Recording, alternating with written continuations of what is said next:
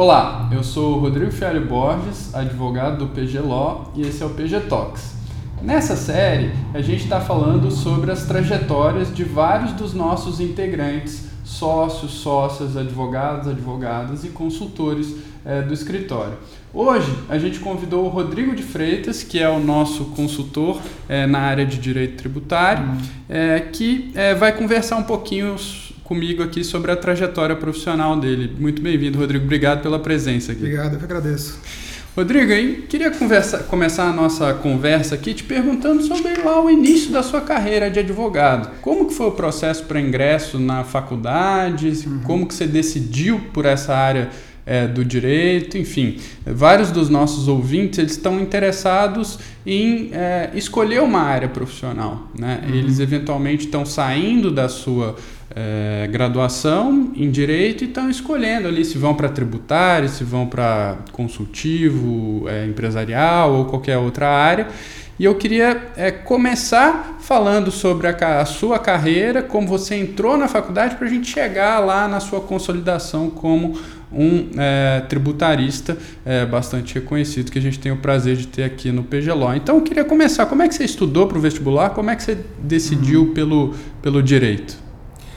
É, bom, boa tarde, obrigado pelo convite, né? É, realmente assim, eu, eu na verdade não, não foi desde sempre que eu quis ser advogado, quis fazer direito, né? É, meu pai é engenheiro e eu sempre fui muito bom de exatas, então eu sempre caminhei para uma área de, de é, alguma área de exatas, ou engenharia. É, cheguei a fazer um curso técnico de eletrônica no Cefet, né, que é uma escola federal, hoje em dia não tem mais o segundo grau técnico, né? Uhum. Mas eu fiz o segundo grau técnico em eletrônica. É, mas durante esse curso, né, de, de é, que eu fiz esse segundo grau técnico, eu percebi que é, eu, eu, eu, era, apesar de ser bom em exatas, eu não, não, é, não era isso que eu queria, assim, como profissão, né? Sim. É, e aí eu comecei a pensar no direito e inicialmente, né, acho que não conhecia muito bem a carreira, não tenho advogados na família, né? É, então eu pensava muito assim, alguma carreira pública, né? Ou na diplomacia, ou eventualmente magistratura. É, quando eu prestei direito, fui pensando um pouco é, nessa linha, né? carreira pública. É, e aí prestei, prestei o vestibular, né? E passei na USP aqui em São Paulo, vim para cá para estudar. E logo no primeiro ano eu já comecei a fazer um estágio, né? Num escritório, é uma boutique é, de tributário, né? Que é o, o Lima Gonçalves, uhum. professor da PUC, né? Professor de tributário da PUC. Uhum. É, e me identifiquei, né? Por sorte, assim, acho que meu primeiro estágio já foi numa área que é, tinha muito a ver com minha personalidade, meu, é, minha forma de ver, né? O, o direito, enfim. Uhum. E, e aí até, inclusive, é, o fato de ter essa facilidade com exatas me ajuda também no tributário, porque envolve muitos números, né? Apuração de impostos, contabilidade. É, então, tem um, o, o, tributário ele tem esse viés é, realmente muito mais lógico, muito mais é, digamos assim, exato do que outras áreas. Né? Obviamente, todo, o direito como um todo sempre é, vai envolver uma, um, um, aspecto mais subjetivo de interpretação das leis e tudo mais, é, mas é uma área do direito que, digamos, está mais próxima das exatas do que outras áreas que, é, eventualmente, realmente é, trabalham muito mais com interpretação, com questões mais humanas. Né? Uhum. É, o direito tributário é uma área que é muito mais exata nesse sentido de ser mais objetiva. Né? Eu tenho entrevistado outras pessoas aqui no escritório que passaram por diversas áreas, né? Você está me dizendo que você começou estagiando já com tributário. Uhum. Você saiu dali para outra área em algum momento da sua carreira ou você se apaixonou ali por tributário é. justamente por essa sua conexão com matemática, etc. Uhum. Ou você tentou experimentar outras áreas, outras carreiras antes de se consolidar mesmo na advocacia tributária? Não, eu, eu desde o começo, meu primeiro ano da faculdade já foi um estágio tributário e sempre, sempre toda a minha experiência profissional e acadêmica sempre voltada para o tributário, desde o começo, né? Uhum. É, eu acho que também assim, tive muita sorte, não só da área em si, que é uma área que, que me interessou muito desde o começo, mas também acho que das pessoas com quem eu trabalhei, assim, sempre foram pessoas é, que me inspiraram muito, pessoas muito boas tecnicamente e, pessoas também que, que é, sempre me inspiraram muito, né? Uhum. Então acho que isso tudo sempre me levou a, a tanto do ponto de vista técnico quanto do, do ponto de vista pessoal, é, isso sempre acho que me motivou a permanecer na área, né? Então sempre tive estímulos não só profissionais como pessoais para continuar investindo, pesquisando, estudando uhum. é, dentro da mesma área, né? E eu imagino que você tenha mudado de escritório ao longo da carreira, assim. Então você disse que você começou é, no escritório de um professor, né? Imagino uhum. que seja um escritório de porte pequeno ou médio. Uhum. E você chegou a experimentar escritórios grandes. O que, que você leva dessas experiências diversas, uhum. assim? Como que foi? É, eu, eu comecei é, nesse escritório, né? Fiz um ano de estágio. É, depois desse um ano de estágio, eu consegui uma bolsa do CNPq de pesquisa e aí eu fiquei durante um ano trabalhando como pesquisador, né, e, e, fiz lá uma monografia sobre legalidade em matéria tributária. É, e aí, finalizado esse período, e durante esse período também eu, eu, me aproximei de, outros, de um outro professor, que é o Fernando Zilvetti, né, um professor lá da, da USP e, e da GV, né, é, e também trabalhei com ele em algumas pesquisas. Então, no final dessa, dessa bolsa do CNPq, eu estagiei no escritório dele também, é, durante um período, acho que um ano, um ano e meio, se eu não me engano. Aí dali eu fui para um outro escritório, o Felsberg Advogados, né? Sim. É, também dentro da área tributária. É, também tra trabalhei lá durante um ano, um ano e meio, é, acredito. E depois disso eu, eu é, comecei a trabalhar como assistente de pesquisa do professor Roberto Quiroga Mosqueira, né? Sim. Na USP. É, e eu fui assistente acadêmico dele durante um ano, mais ou menos, né? Acho que entre o fim da faculdade e o começo de recém-formado, digamos assim, né? Uhum. É, então teve um período ali de em que eu, eu enfim, era assistente dele, na, na, ele dava aula na, aula na GV, na PUC e na USP na época, na, FE, na em direito, na, em direito na faculdade, faculdade de direito da USP e na FEA também. Então uhum. era assim tinha bastante é, assim um volume grande de trabalho acadêmico para e eventualmente também algumas aulas que eu ia para é, aplicar seminário, enfim, algumas aulas também que eu substituía, né? Uhum.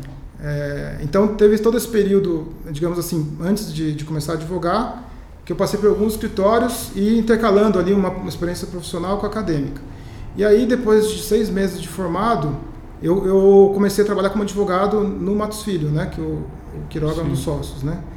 É, e aí lá no Matos Filho eu trabalhei durante 12 anos como advogado na área tributária. E, e aí essa experiência como advogado lá foi uma experiência também assim muito muito boa, muito é, enriquecedora, é, seja porque eu sempre tive essa é, eu gostei tanto da, eu sempre gostei muito da área acadêmica, da área é, profissional né, na advocacia. É isso é uma coisa que eu queria entender melhor assim, porque a gente tem vários perfis de de advogados, né? Uhum. Alguns advogados que tomam a carreira advocatícia de forma isolada e que nunca retornam para a academia, uhum. mas o que eu estou vendo do seu perfil é que você sempre esteve conectado com a academia ali na sua formação de base e depois você acabou indo para até no momento que você foi para um grande escritório que é muito mais advocacia do que a academia, você uhum. foi em virtude da influência de um professor, né? Sim, do seu contato sim. com o professor. Eu, eu queria saber como que você é, vê a academia, uhum. é, você acha que auxilia na formação do, do, advogado ou é desnecessário? Como que foi a sua experiência é, conciliando academia com uhum. é, advocacia? É, eu, eu, eu acho assim, depende muito realmente do perfil, é, cada um vai ter um perfil diferente, né? Eu acho que é, tem profissionais que, que são mais voltados à advocacia, outros mais à, à academia, tem uns que são exclusivamente uma área ou outra, né? É, eu lembro até hoje, assim, que, enfim, essas discussões, né, durante a carreira, a gente acaba tendo muito. E eu lembro até hoje o Chueire falava isso, né, que eu também é um professor da USP, né, que tive bastante contato durante a graduação e depois é, é, na parte de pesquisas também, né.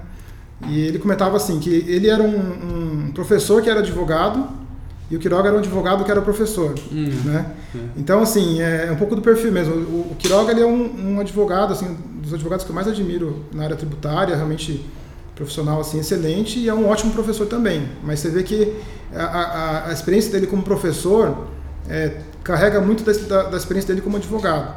E o Schwerer é o, é o oposto. Ele, ele é um professor, assim, por excelência mesmo. Ele adora, né, assim, pesquisa, é, tem uma produção científica muito grande, mas ele também advoga e carrega para a advocacia esse conteúdo, digamos, dele de, é, da, da, academia, né? Uhum. Então, acho que tem muitos perfis diferentes, né? Eu acho que você pode ter um perfil mais acadêmico e advogar, você pode ter um perfil mais de advogado e também é, é, ser professor. É, ou pode ser uma coisa ou outra exclusivamente, né? Também, é, como você comentou, né? no Matos Filho é um escritório, um escritório, muito grande e não é todo mundo que tem esse perfil acadêmico. Bom, no Matos Filho é, tem, assim, acho que a maioria dos advogados não tem perfil acadêmico, né? A maioria realmente é, trabalha exclusivamente é, com advocacia é, e, e, alguns, né? Eu tive a sorte de trabalhar com Quiroga que tem esse perfil acadêmico também, então é, sempre foi incentivado por ele, né? Assim, acho que esse foi minha grande vantagem de eu ter um perfil de gostar da área acadêmica da advocacia e ter um sócio, né, que da minha área que também valorizava isso, né? E você acha que a academia te ajudou assim na advocacia?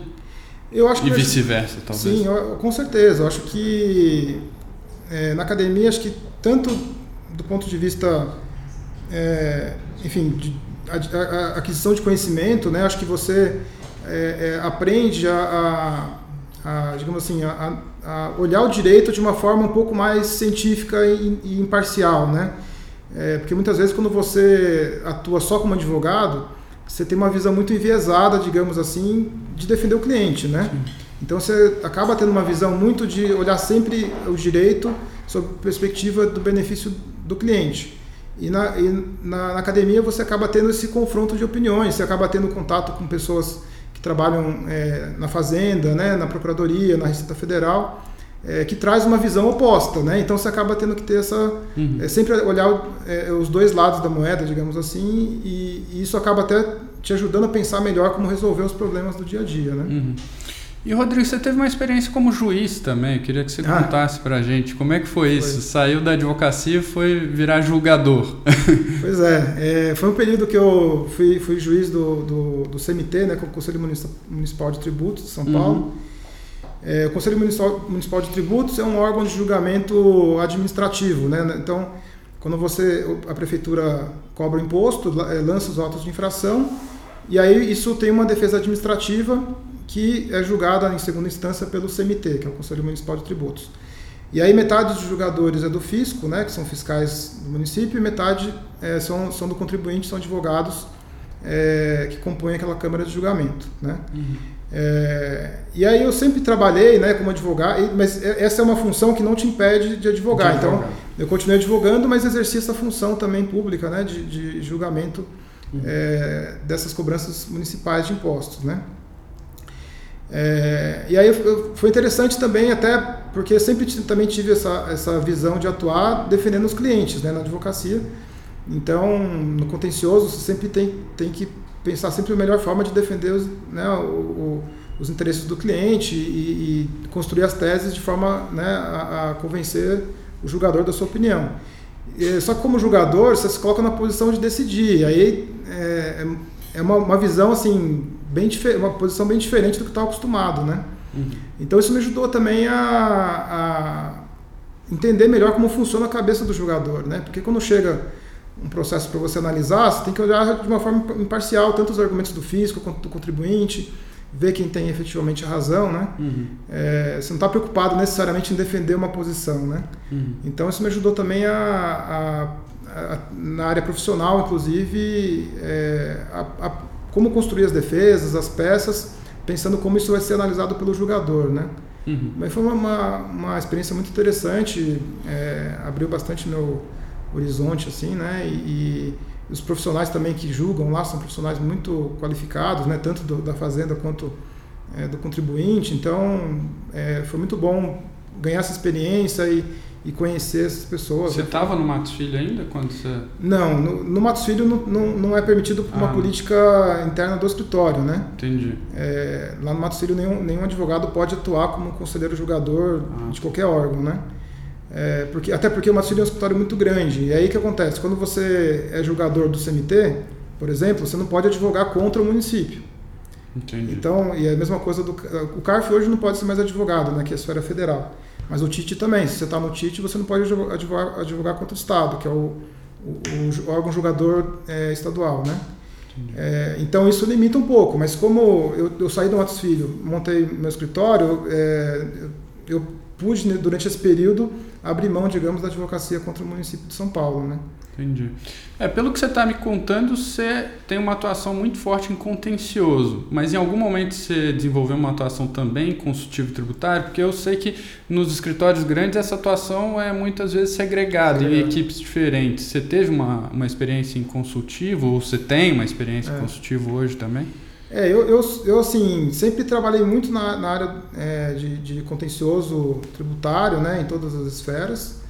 É, mas no Matos Filho, é, a área que eu trabalhava tem realmente muito segregada assim as áreas, né? Mas a área que eu trabalhava era uma área de contencioso é, administrativo federal, é, que é uma área muito mais, digamos assim, é, técnica do ponto de vista operacional, contábil, de apuração de impostos, né?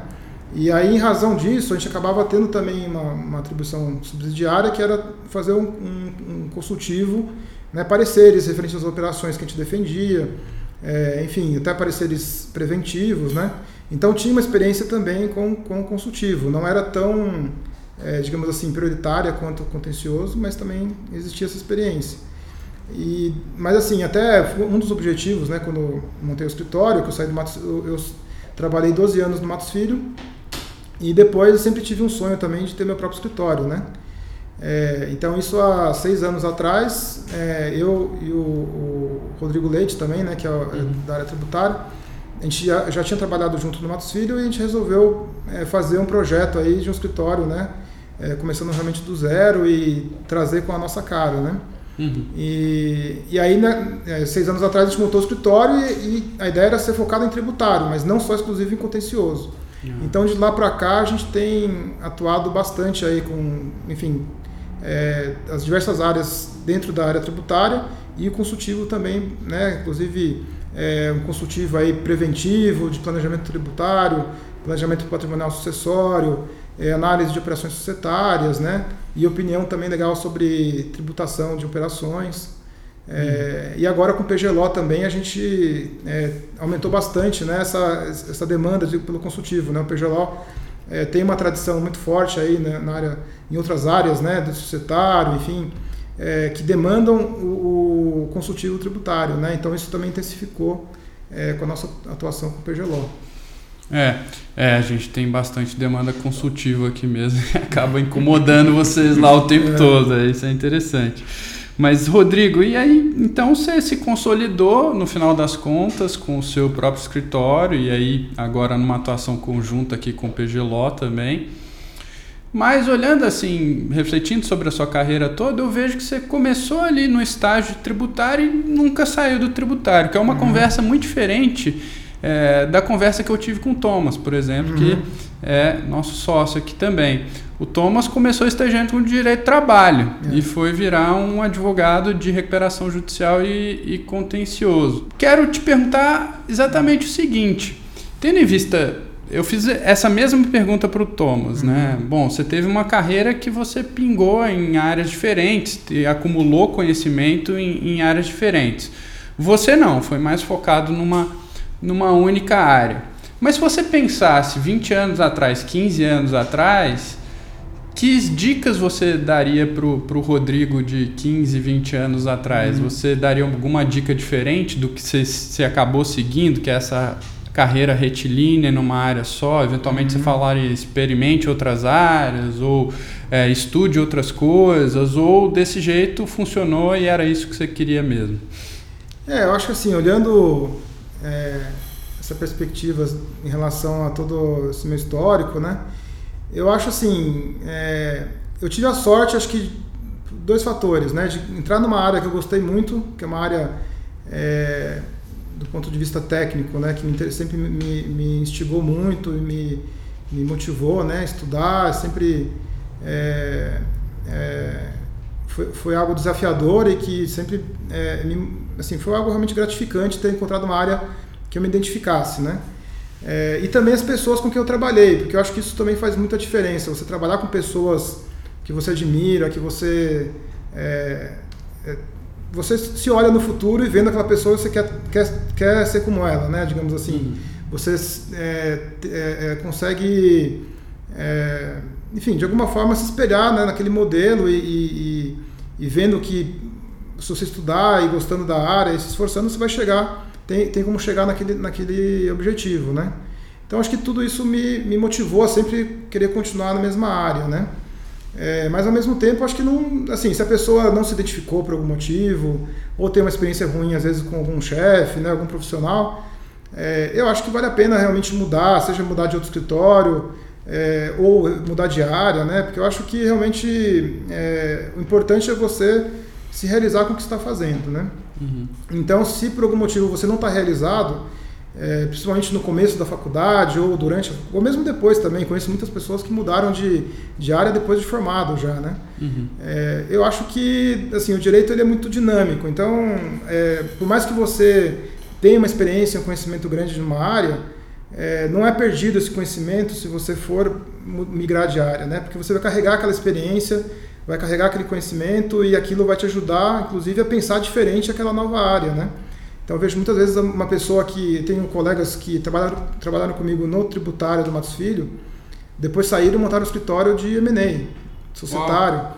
E aí eles falam assim que a experiência que eles tiveram no tributário é, facilitaram muito a vida deles no, no, no M&A depois. Então, realmente assim, eu acho que é, vai um pouco do, acho que da, da experiência de cada um, da trajetória, mas eu acho que o importante é procurar uma área realmente que você se identifique. Né? Poxa, demais. Eu te agradeço demais pela conversa, Rodrigo. Eu adorei conhecer mais sobre Legal. você. A gente trabalha junto uhum. o dia uhum. inteiro, mas conheci algumas coisinhas é. novas aqui. Espero que os nossos ouvintes tenham gostado e se inspirem também na sua carreira, que é uma carreira diferente da carreira do Thomas, da Fabi, Exato. do Carlos, que são as outras pessoas que a gente está conversando é, nessa série. Então, a gente tem um leque de carreiras aqui para os nossos ouvintes se inspirarem, certo? Legal. Obrigado, bacana. Rodrigo. Fico feliz aí de contribuir e estou à disposição aí depois também, quem quiser entrar em contato, bater um papo também, fique à vontade. Legal. Obrigado, Rodrigo. Obrigado. Se você gostou desse episódio do podcast, se você gostou da minha conversa com o Rodrigo, não deixe de seguir a gente nas nossas redes sociais. Você nos encontra no Instagram, no Facebook, no LinkedIn, no YouTube nas melhores plataformas de áudio. Se você tiver alguma sugestão de pergunta, alguma sugestão de tópico para a gente tratar nos próximos episódios do PG Talks, não deixe de escrever para a gente no info.pg.lo. E eu te encontro aqui no próximo episódio. Obrigado.